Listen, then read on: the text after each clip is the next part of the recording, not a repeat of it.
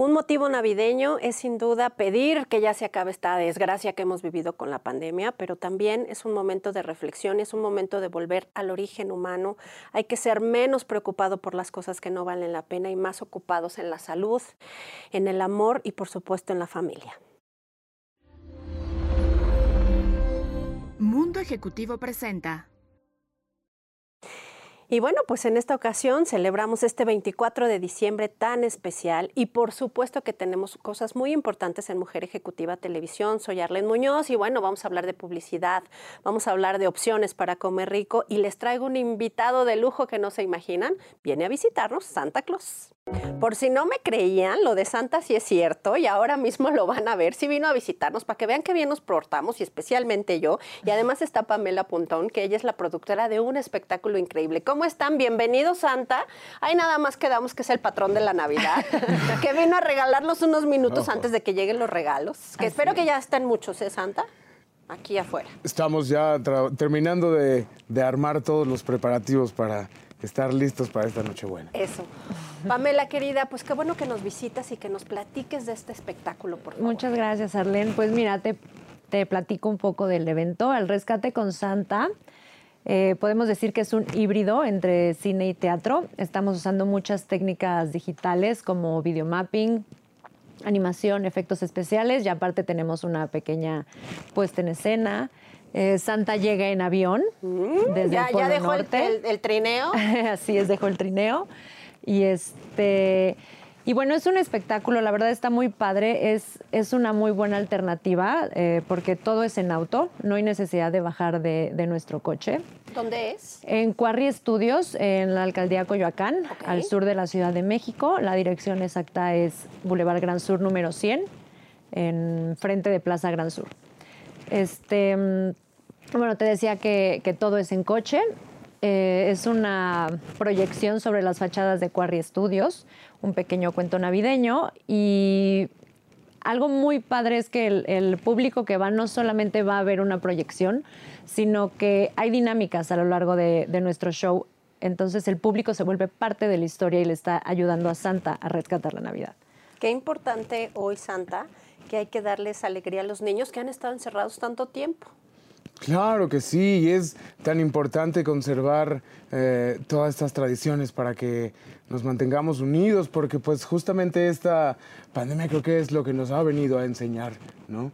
Aunque tengamos que estar separados, tenemos que estar siempre, siempre bien unidos. Entonces, eh, qué mejor momento que ahora para poder celebrar con toda la familia y que los niños pues pasen un, un, grato momento con, con, nosotros, ayudándonos a rescatar la Navidad. Oye, pues hay que rescatarla en este año tan complejo que además, bueno, pues los actores y todo el crew que representa hacer espectáculos, shows, porque es, es una cadena infinita, no nada más es como, ay, los actores, no, todo lo que hay detrás han subido, han sufrido eh, los efectos de la pandemia. Sí, es mucho, mucho trabajo en equipo y de hecho... Eh, toda esta idea de al rescate con, Santa, pues no, no es solo, no somos una empresa trabajando atrás, de hecho decidimos fusionarnos entre varias em, empresas y cada quien desde su trinchera va portando lo que puede y este y bueno generando también fuentes de empleo porque el gremio del espectáculo sí se, fue, se vio muy afectado con, con, la pandemia. Entonces, de esta forma, unimos fuerzas en lugar de meternos el pie y entre todos salir adelante, entre todos crecer. Entonces eso también está muy padre. Santa, ¿qué nos dices? Qué emoción tenerte y sobre todo saber que bueno es un show interesante y, que tiene bueno pues muchas opciones para toda la familia.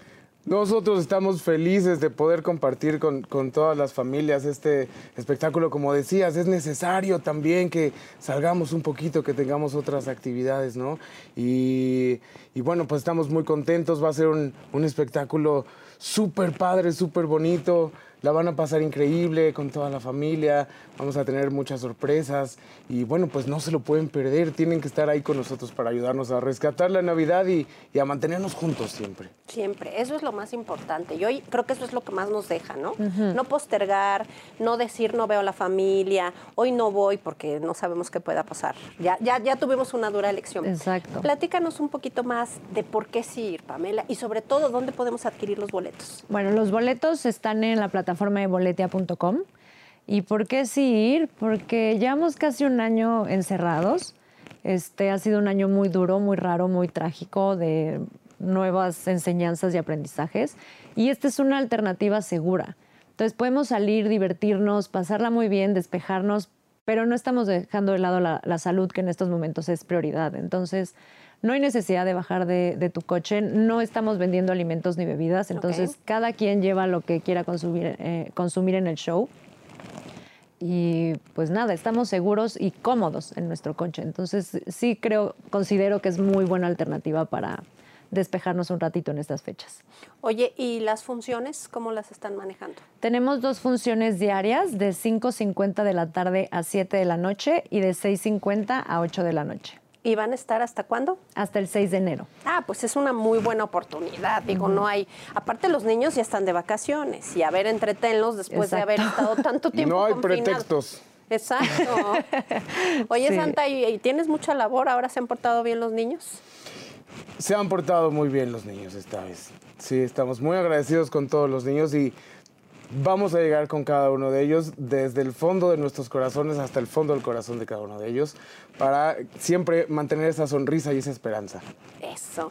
Pamela, el trabajo con los actores. Ha de haber un ánimo, este, pues, eh, complejo, ¿no? Porque pues, no ha habido tanta acción como regularmente. Sí, claro. Este, de hecho, como lo estamos manejando ahorita, tenemos la, la proyección que te contaba, ¿no? Entonces ahí tenemos eh, tres actores. Ya eso es pregrabado, pero aparte te, te decía que hay una pequeña puesta en escena. Hay un actor, eh, se llama Anfitrión, nuestro personaje. Él es quien lleva la pauta de, de toda la historia. Está solo, realmente no, no está conviviendo con ningún otro te comentaba de Santa, que baja del avión, este, nos explica, eh, nos da las indicaciones para la primera dinámica. Y luego hay un duende malvado, que es el que está intentando arruinar la Navidad, que se llama Yoki, y Yoki entra y sale de la pantalla. Entonces, de pronto lo estamos viendo en las fachadas enormes, pero luego está corriendo entre los coches, haciendo travesuras. Entonces, eso está, está padre. Está interesantísimo. Y el manejo de la tecnología. Hablabas mucho de eso al principio porque pues es algo diferente. ¿Qué Sí. tanto encarece una producción?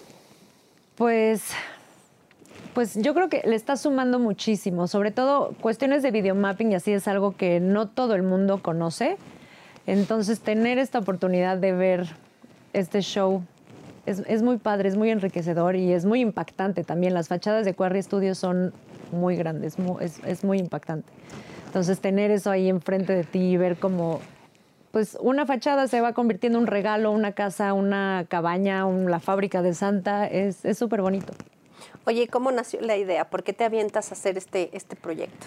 Pues justo fue como de qué hacemos, o sea, tenemos que empezar a activarnos, pero no hay que dejar de lado la salud, pero, pero ya tenemos que salir adelante, tenemos que empezar a, producir, a generar empleo y pues de ahí fue como de, ok, un show navideño, pero cómo no queremos que sea este, solo puesta en escena, pero tampoco queremos que sea proyección, porque de pronto con niños se vuelve un poco tedioso, pues fusionemos las dos ideas y ahí vamos viendo cómo va saliendo. Estoy muy contenta con el resultado, está, está muy bonito. Suena increíble. Oigan, vamos a ir a un corte, pero no se vayan. Vamos a un corte y volvemos con más de Mujer Ejecutiva Televisión. Continuamos con el invitado más especial de la noche y de hoy, por supuesto, que es Santa, pero también con la querida productora Pamela Pontón. Oye, Pamela, pues quiero que me digas qué tal es desarrollarse en este mundo como mujer. Pues la verdad es que no, no, le, no me ha tocado tan complicado y lo agradezco mucho porque de pronto si escuchas historias de terror, la verdad, este, pues no sé, no, no, no, no puedo decir nada malo, la verdad es que yo estoy muy contenta, me ha tocado padre. Este, no se dejen, a quien llegue a estar en situación de riesgo, de acoso, demás, no lo permitan. Alcen siempre la voz. Es muy importante ese Sí. mensaje, sin duda. Oye, y bueno, pues este proyecto te tiene emocionada, Sí. contenta, se ve. Invita por favor a la gente a que vaya. Claro que sí, los esperamos. Empezamos ya funciones el, el 18 eh, de diciembre, el viernes pasado, pero vamos a estar hasta el 6 de enero. Ahí los esperamos. Dos funciones diarias de 5.50 a 7 de la noche y de 6.50 a 8 de la noche. Y nuestro invitado especial, Santa, nos tiene que dar un mensaje bonito, nos tiene que dar esperanza, porque ha sido un año muy complicado, ha sido un año en el que lo hemos padecido todos, en todos lados, hasta los niños, como decíamos, que han estado confinados. Entonces, Santa, ¿por qué no te refieres a ellos? Amiguitos, les mando un gran saludo a todos ustedes desde donde nos estén viendo. Les agradecemos mucho que se porten bien con sus papás, que sean obedientes, que sean buenos niños. Necesitamos buenas personas en este mundo. Y no se lo pueden perder, tienen que estar con nosotros, tenemos que rescatar este espíritu navideño en este año tan complicado. Y ustedes, niños, son la semilla de todo esto. Si, si ustedes no tienen eh, esta parte sensible de, de cuidarnos entre todos, imagínense qué va a ser de nosotros después. ¿Qué será del mundo sin, ese, eh, sin esa fraternidad? Y ustedes niños son los que pueden rescatar eso. Entonces, eh, nos vemos por allá, vamos a estar todos juntos celebrando. Es muy importante cuidarnos, pero también ser felices y sonreír. Entonces, bueno, pues yo les mando todo mi cariño y nos vamos a ver bien prontito. Oigan, muchas gracias por venir, gracias por ser parte de Mujer Ejecutiva y por supuesto que invitamos a que vayan al show, está increíble, es momento de llevar a los niños, de vivir una nueva realidad, de la posibilidad de que a lo mejor de ahora en adelante así van a ser los espectáculos, no sabemos, antes de que podamos regresar a la normalidad, así que vamos a habituarnos, vamos a darles un premio. Gracias Santa, espero mis regalos en el árbol, espero llegar ahorita y que ya estén, gracias. bien. Al staff de aquí no se merece nadie, pero yo sí, yo sí lo merezco como profesor. Claro que Gracias por venir. Gracias a ti. Oigan, pues ahí está, qué mejor mensaje de feliz Navidad que tener aquí a Santa y por supuesto esta mujer tan exitosa, talentosa y que nos da momentos muy, muy de mucha felicidad. Oigan, y bueno, pues después de Santa tenemos a nuestra estrella de Mujer Ejecutiva Web. Ella es Elene Ramírez. Elene, ¿cómo estás? Muy bien, Arlene. Qué gusto que vienes al estudio. Ya por fin estoy de este lado. Ah, bueno, feliz. vaya. Oye, pues siempre nos tienes cápsulas interesantes y hoy decidiste hacer qué? Pues mira, la verdad es que una de las partes que más nos gusta de esta temporada es sin duda la comida. Entre los romeritos, el pavo y la ensalada de manzana que no puede faltar, pues siempre queremos más, pero ¿por qué comemos todas estas cosas? Entonces preparamos esta cápsula en la que te hablamos sobre estas deliciosas tradiciones. Vamos a verla. Venga. Durante diciembre las mesas de los hogares se visten de colores y sabores, adornados de aromas que nos encantan a todos. El menú es amplio y hay para todos los gustos. Ensaladas, aves, pescados, carnes, pastas, postres y más. Cada hogar les da su propio toque y hasta se pasan recetas de generación en generación. Pero ¿te has preguntado por qué comemos lo que comemos en esta temporada? Hoy te platicaremos sobre la razón de ser de algunos de los platillos más populares en las cenas navideñas. Empecemos por los romeritos, odiados por unos, amados por otros, pero sin duda un clásico. Aunque no se sabe exactamente en qué momento empezó la tradición de servir este platillo, se cree que al no contener carne de res, se adaptaba a la vigilia, pues su origen se remonta a la colonia, cuando se practicaba la vigilia el 24 de diciembre y el gran festín se servía el 25 de diciembre. Lo cierto es que es un platillo muy mexicano. Además de tener mole poblano, su nombre se deriva del náhuatl quilitl o quelite, que significa hierba comestible. Otro platillo asociado a estas fechas es el pavo. Su origen se remonta a Estados Unidos y el Día de Acción de Gracias.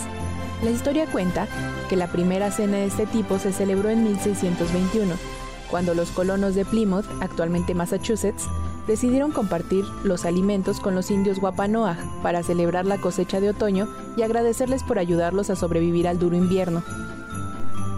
Los indígenas llevaron ciervos, mientras que los peregrinos proporcionaron aves de corral, entre ellas el pavo, que era nativo de la zona. Sin embargo, algunos historiadores apuntan que probablemente eran patos o gansos. Pasando a los alimentos dulces, algunos como las galletas o el ponche son resultado de la introducción de especias traídas de América desde el oriente y occidente. En algunos casos, estas eran consideradas un lujo, por lo que se consumían solo en ocasiones especiales como la Navidad. Ahora ya lo sabes, disfruta de estos ricos platillos con mucha historia. Buen provecho. Oye, qué hambre. Eso vamos a cenar hoy en la noche. Ya estamos preparando la cena. ¿Cuál es tu preferido? Yo creo que a mí el que más me gusta es el pavo, sin duda, porque además es un clásico que no puede faltar y que creo que todas las familias han adoptado. Pero bueno, opciones hay y ahora sí que hay de dónde elegir para todos. Oye, dime una cosa, eh, ¿cuál es el, el, best así de tu mamá? ¿Cuál es ese platillo que dices, solo mi mamá lo prepara y solo lo como con mi mamá delicioso? Fíjate que mi mamá hace unos romeritos, a mí no me gustan los romeritos, pero los de mi señora madre son muy buenos y eso sí me los como sin problema. Oye, ¿en torta? En torta, con tortillitas, con tortitas de camarón capeadas. Ah, a ver, ese es un tema importante. Sí hay que ponerle las tortitas, ¿no? Porque mucha gente son dice parte de la receta clásica y tiene que tenerlas, ni modo que nos las brinquemos. Eso, muchas gracias por venir, Selene. muchas gracias por estar aquí, Arlen. Oigan, pues ya saben, una opción maravillosa. Vamos a un corte y volvemos con más de Mujer Ejecutiva Televisión. Estamos de regreso y me da muchísimo gusto recibir a un súper creativo, alguien que tiene un currículum impresionante y que ha hecho cosas espectaculares, cuya mente corre mucho más rápido que cualquier cosa. Iván Guacha Gutiérrez, cofundador y director creativo de Orange. ¿Cómo estás? Muchas gracias por invitarme, Arlene. Muchas gracias. Un saludo a tu auditorio. Estoy muy contento por estar aquí con ustedes. Oye, pues a ver, platícanos esta idea de Orange, porque has tenido una carrera impresionante, has sido creativo de muchas cosas, pero hoy estás en un negocio, bueno, el mismo negocio, pero pues tu agencia. Exactamente. Eh, arrancamos este tema de Orange en la pandemia. Tenemos relativamente nueve meses de vida y la verdad es que ha sido una historia increíble, ¿no? Este, la cual creo que supera el guion, ¿no? Dicen que la realidad a veces supera la ficción y, y, literal así nos, nos pasó, ¿no? Arrancamos con con una buena, una importante, con clientes muy importantes y nos internacionalizamos, ¿no? Logramos, estamos logrando capitalizar clientes a nivel internacional. En nueve meses. En nueve meses. Estás hablándome de que la crisis más profunda que se ha vivido desde el crack del 29, tú levantas un negocio exitoso.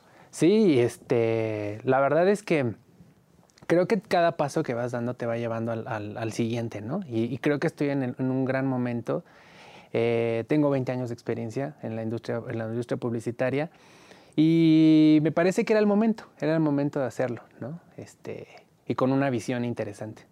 ¿Qué es hoy lo necesario en la publicidad? Porque la audiencia cambió, las redes se convirtieron en otra forma de hacer publicidad y tú lo has vivido porque, bueno, pues has tenido todas las etapas, pero hoy ya se rompió ese molde.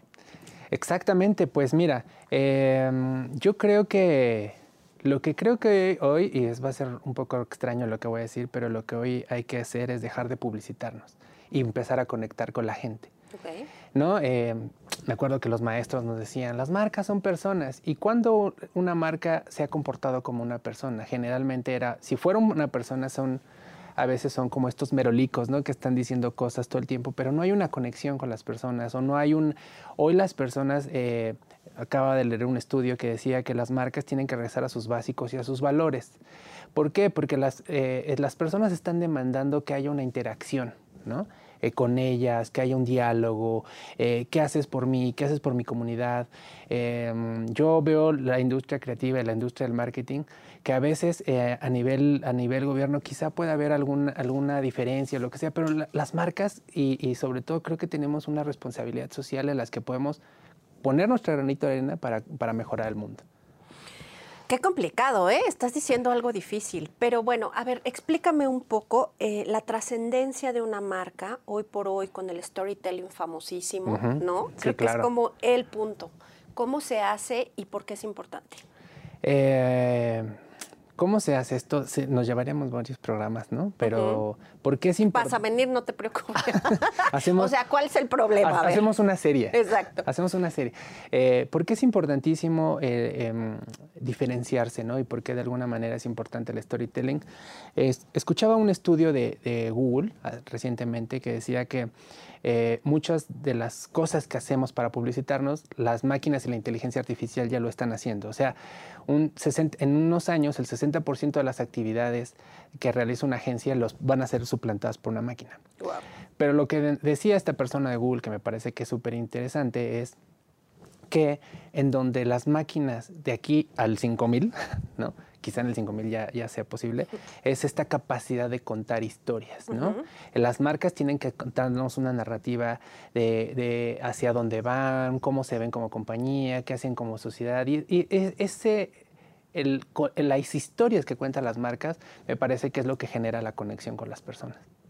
Y hoy es importante ser sinceros. Creo que hoy ya no te compran la imagen perfecta. Creo que hoy eh, eh, hablamos justo de esa manera de conectar con la gente porque somos más sensitivos, ¿no? Exactamente. Y en ese sentido también, en la cuestión de la sinceridad también entra los formatos, ¿no? Este, eh, nosotros como Orange, pues sí, hacemos, podemos publicitar a un cliente en un medio tradicional, pero me parece que hoy es importante jugar con la, con la forma, ¿no? La forma es parte del mensaje también. Este, recientemente acabamos de hacer un proyecto para el Día de Muertos para uno de nuestros clientes eh, y nos dimos cuenta que el Día de Muertos no tenía como tal eh, música. ¿no? En 1850 se hizo La Llorona y ese tipo de cosas, pero no son canciones propias del Día de Muertos, son canciones asociadas al Día de Muertos. Y creamos el primer playlist del Día de Muertos. ¿Por qué? Porque creemos que como marca, y sobre todo este cliente que es muy importante, que es una funeraria, eh, sentíamos que era súper importante eh, vincularse con las tradiciones mexicanas y, hay, un, hay, una frase que me parece que es brutal que dice que entre, entre más cosas nuevas, nuestras tradiciones no se pierden. Entonces, eh, el formato es distinto. ¿Qué hicimos? Un, un disco, un álbum. ¿no? Hicimos un álbum, Trajimos a Cecilia Toussaint, a Denise Gutiérrez Loblondo. Uy, además mujeres, ya desde ahí, a ver. Todas, todas son chicas, ¿no? no, no, no, ya de ahí vamos increíble. ¿No? Entonces, hicimos el primer álbum del Día de Muertos, le pusimos algo que la tradición no tenía y me parece que es una forma más bonita de vincular a la marca con las personas que simplemente ofrecer un paquete este, funerario. Oye, ¿no? hoy tan necesario, desgraciadamente. Pero, ¿qué, álbum es? ¿Dónde lo encontramos? Spotify. ¿Dónde lo bajamos? Está increíble. Está en Spotify y en todas las plataformas. Se llama eh, Eterna, un tributo, un homenaje al Día de Muertos. Eh, realizamos un concierto el Día de, el Día de Muertos este, online, el cual está disponible en YouTube donde lo pueden encontrar es en musicaeterna.mx. Y son, son estos ejemplos de, la forma en la que se deben de contar historias, ¿no? O sea, el formato es distinto, no estamos haciendo el comercial típico donde vemos personas navegando en el, en el Ártico, ¿no? y fumando. Mira que te ríes de tus colegas, ¿eh? Eres tremendo. No, no, no. Bueno, es que más bien es la publicidad que yo vi de niño, ¿no? Claro. Oye, qué divertido está esto. Eso es precisamente el famoso storytelling. Eso es, precisamente el storytelling. Y me parece que en la medida que haces un análisis profundo sobre tu mercado, sobre tus, tus, competidores, eh, encuentras las pequeñas diferencias que hay entre uno y otro y entonces si lo sabes capitalizar y sabes contar esa historia, lo que generas es diferenciación y sobre todo la parte más importante y que las marcas hoy en, hoy en día necesitan es una conexión con el, con el consumidor. Como experto creativo, la publicidad siempre te imaginas, híjole, pero ¿qué hago? Está carísimo, no puedo, pues no soy la gran marca. También es para pymes. Yo creo mm, firmemente y eh, específicamente el caso de, de, nuestro cliente, uno de nuestros clientes más importantes que es nuestra funeraria, eh, lo, tomamos, hoy es una, empresa, es un grupo empresarial que se ha diversificado y es muy interesante, pero lo tomamos siendo una pyme. Ok. ¿no? Y lo que le ayudó, y de hecho hay un, caso de éxito en el IPADE, eh, que es cómo la creatividad jugó un factor importante para volverse relevante dentro de una industria donde nadie quiere saber sobre el tema de la muerte. Entonces me parece que la, publicidad es, para pymes. Me parece que lo que tenemos que entender un poco las pymes es la expectativa de lo que hace una agencia. ¿no? Este, yo escucho muchos colegas que dicen que la publicidad vende y yo digo que la publicidad persuade. Persuade y conecta. ¿no? Este, para vender hay otros mecanismos. Entonces, este, me parece que si sabes persuadir y sabes conectar, le estás ayudando al vendedor a cerrar una venta. Wow. ¿No? Entonces, este, y desgraciadamente esa es la perspectiva que tienen muchas pymes, que es, si invierto X, ¿cuánto recibo Y? Y no es en esa proporción, ¿no? Es, vamos a invertir para, para que tengas una historia que contar. Y entonces crearemos los mecanismos suficientes para detonar ventas. Wow. Muchas gracias. Te voy a invitar más seguido para este tipo de consejos. Ok. Vamos un corte y volvemos con más. Y ya estamos de regreso y me da muchísimo gusto recibir una mujer. Bueno, van a ver qué cuerpazo y la maravilla que hacen tatuajes. ¿Cómo estás, querida Pamela Zapata? Muy bien, muchísimas gracias. Gracias por, por la invitación. Oye, pues qué bárbara. Haces arte, es algo muy complejo el tatuarse y aparte debe de tener todas las medidas de seguridad. ¿Cómo nace esta, esta idea? Bueno, yo eh, estudié en la UNAM, soy licenciada en diseño y comunicación visual. Y cuando estaba en la universidad, justamente, siempre me fui hacia la ilustración, ¿no? Pero eh, lo, que les digo siempre es que en el tatuaje llevas más allá la ilustración, ¿no? Porque al final es un lienzo que está vivo. Entonces, eh, tus obras de arte van caminando por la ciudad, ¿no? Entonces, eso fue lo que pasó por mi cabeza cuando estaba en la universidad y terminando justo empecé a tatuar y me jaló completamente y ahí me quedé. Oye, pero qué complicado, querida, porque imagínate que te equivocas. ¿Cuántos errores hay? Porque, a ver, no es como, este, rehago la placa, ¿no? Es que, ah, que, o sea, ¿cómo es eso? Sí, justo eso es lo que eh, en diseño decimos... Eh, haces control Z, ¿no? el comando y ya borras, ¿no? Y en el tatuaje obviamente no hay ningún control Z, ahí sí es como de ser súper, súper, súper cuidadosa en todo lo que haces, ¿no? Yo al principio, la verdad, me obsesioné y sigo obsesionada mucho con la línea. En general, desde que era en el papel, la línea siento que es lo que hace todo, ¿no? Entonces, en, al menos en los tatuajes que, que, yo hago, me obsesiono mucho con la línea, con tener una línea muy precisa. Entonces, eh, la verdad es que es algo que disfruto tanto que lo vas haciendo con tanta tranquilidad y paz que en realidad es muy difícil que haya algún tipo de errores, ¿no? Si los he tenido, no te voy a decir que no, creo que sería como y al principio me imagino que más. Sí, al principio era como bien difícil porque no sabía si la profundidad era la correcta, porque es una profundidad exacta en la que ni lastimas ni se bota cuando hay cicatrización, ¿no? Entonces, eh, al principio era eso, o sea, era súper difícil o lastimaba un poco. Lo bueno es que eh, no lastimaba en realidad, más bien era más fácil que se votara porque no era la profundidad correcta. Entonces creo que esos eran los errores más comunes que tenía al principio y creo, que la mayoría de los tatuadores tenemos, ¿no? Oye, ¿y tu estudio ah, van muchas mujeres? ¿Se tatúan más los hombres o las mujeres? son más hombres. Eh, eh, lo que comentaba es que eh, como llevo ocho años, de estos ocho años para acá, sí hay una diferencia. O sea, sí hay más mujeres ya y aparte mujeres que se atreven a piezas más grandes. O sea, antes era como que el corazoncito. Sí, sí, sí. las cosas eh, estaba súper de moda en ese tiempo el infinito, las avecitas, o sea, todo eso, el nombre en árabe, o sea, eso era como muy común de solo las mujeres. Y ya últimamente ya hago piezas muchísimo más grandes a las mujeres, se están atreviendo a más y eso está increíble. ¿Y qué parte del cuerpo es la que más se tatúan? A ver, cuéntame. Eh, creo que es eh, como los brazos, ahorita ya es más como los brazos y las piernas, o sea, sí, sí es como más visible. De hecho, hay como eh, eh, antes, obviamente, siempre eran como tratando de que se cubrieran, ¿no?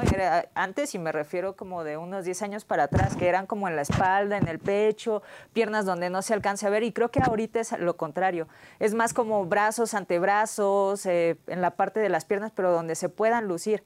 Y también eso está increíble porque pues, habla de que ya no hay ese tipo de tabús, o ya se están al menos erradicando, ¿no? O que ya nos vale. Ajá, también. es que estás hablando de un tema social importante. O sea, ¿en qué momento era, ay, que si se tatúa el que estuvo en la cárcel, pero el chico banda? Pero... La verdad.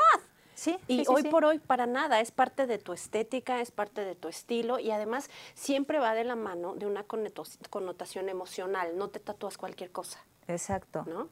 Exacto, está increíble como eso de que eh, de pronto llega alguien y te cuenta, hay una historia detrás, ¿no? O sea, no sé, por ejemplo, me viene a la cabeza un cliente que me dice, oye, voy a hacer un viaje de aquí a la Patagonia en la combi, que quiero hacer desde hace muchísimos años y ahora sí me voy a atrever y, y el proyecto es el próximo año, entonces quiero empezarlo con un tatuaje. Y ya, me da la idea, entonces le hago el diseño de una combi y aparte me dice, y la combi creo que se llame Pancho porque es este el nombre de mi papá y quiero que vaya ahí.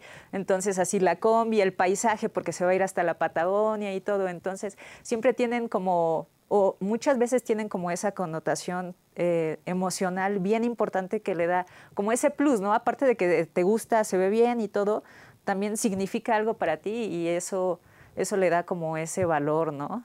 Sí, lo hace diferente. Sí. Oye, estilos. dentro de todo este mundo, porque es un mundo de tatuajes, ¿hay estilos o no? Este, ¿Cómo es esto? Sí, hay estilos que sí están como bien establecidos, como de la vieja escuela y todo eso, pero últimamente también ya hay como nuevas tendencias que en realidad ya no puedes encasillar, ¿no? Hablándote de estilos, puedo decirte desde el tradicional americano, que pueden ser como todas estas de, de las anclas, las golondrinas, como más americanos, este, eh, no sé, eh, realismo, eh, también hay como esta onda oriental, eh, ahorita ya hay como otras tendencias que es como la nueva escuela. Lo que yo hago es neotradicional, que es un poco como lo tradicional, pero ya tiene como, eh, digamos que más detalles. Las piezas tienen, son más detalladas porque antes eran como muy simples, como en realidad no tenían tantos recursos como ahora contamos los tatuadores, que hay tecnología increíble para tatuar.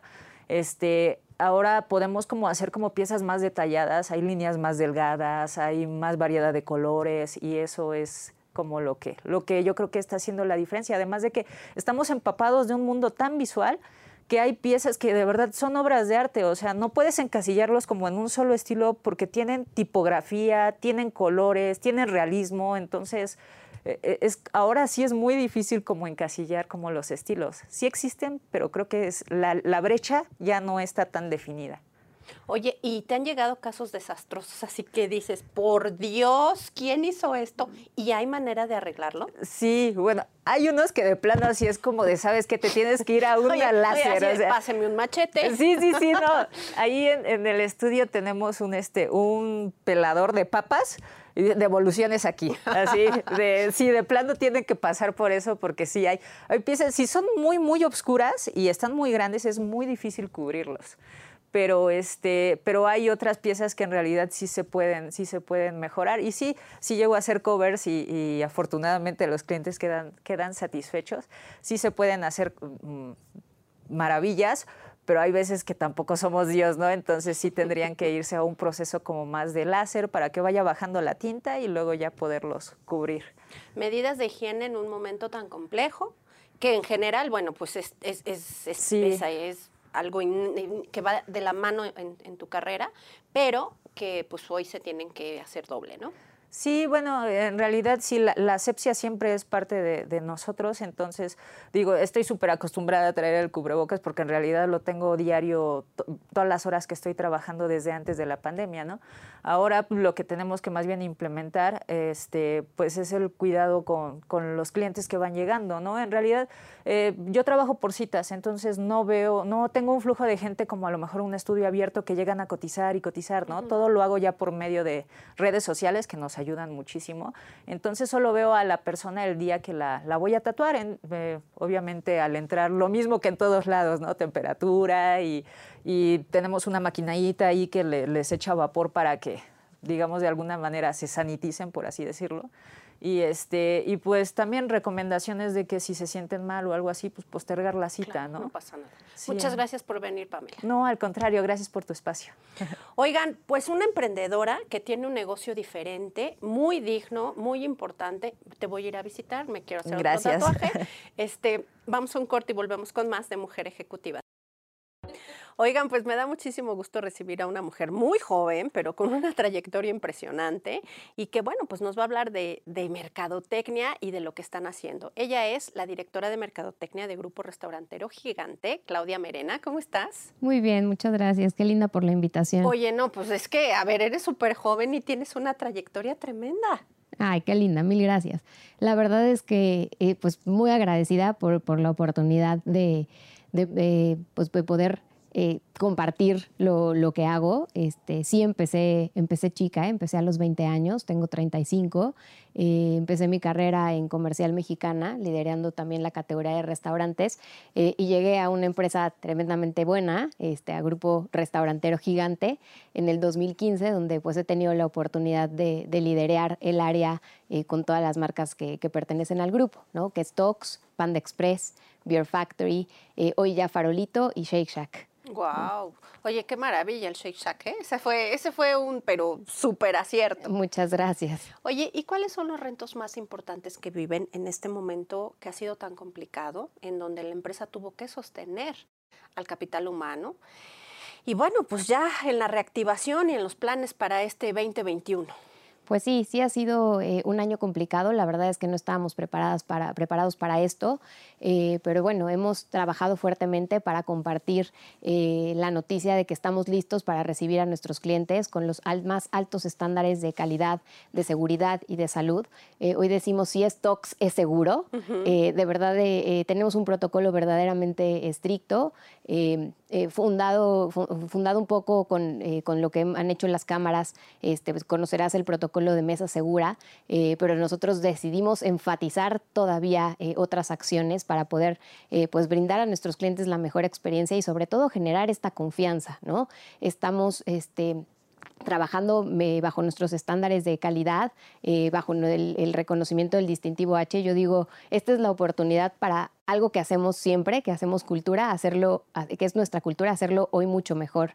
Eh, todos nuestros eh, colaboradores pues pasan por un estricto control sanitario eh, y sí, hace rato lo, comentábamos, la verdad es que tenemos un gran compromiso con nuestros clientes, nuestros colaboradores y nuestros proveedores, ¿no? Este, y bueno, pues es, es además responsabilidad de todos que, que vayamos construyendo hacia, hacia adelante y ir avanzando, entonces por eso pues el compromiso del grupo para que, para que podamos activarnos, ¿no? Claro. Oye, Claudia, y la mercadotecnia eh, juega hoy un papel muy importante, porque es la forma que tienes de alentar y desde estas medidas de que nos estás hablando y demás, ¿cómo lo vives? Mira, así es. Eh, la verdad es que hoy más que nunca tenemos que estar escuchando las tendencias de nuestros consumidores.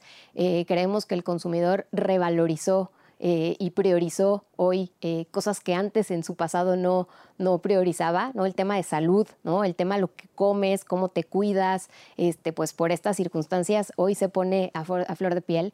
Entonces, eh, para, para Tox en específico, siempre hemos querido personalizar la, experiencia y entender muy bien a nuestros clientes, a nuestros adultos mayores, a nuestras familias, jóvenes, jóvenes familias con niños, nuestros ejecutivos. Y hoy más que nunca, pues tenemos que, estar eh, muy ávidos a escucharlos, a entender las tendencias, a entender este, cómo podemos eh, personalizar su experiencia y podemos recibirlos de acuerdo a sus necesidades. Entonces, este, sí, primordialmente esto. Eh, también eh, la digitalización hoy se, está impregnando también en, esta, en la comunicación con nuestros clientes a través de varios canales. La experiencia se ha evolucionado en sitio.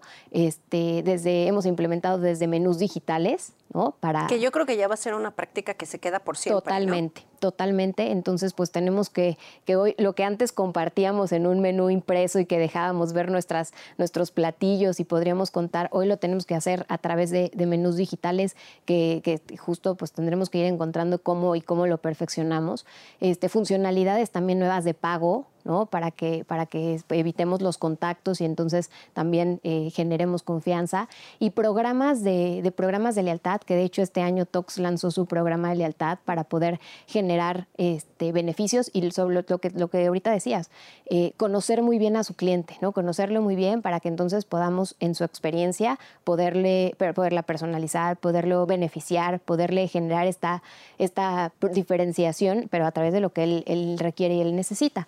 Entonces, este, y bueno, sin duda alguna el canal de delivery, ¿no?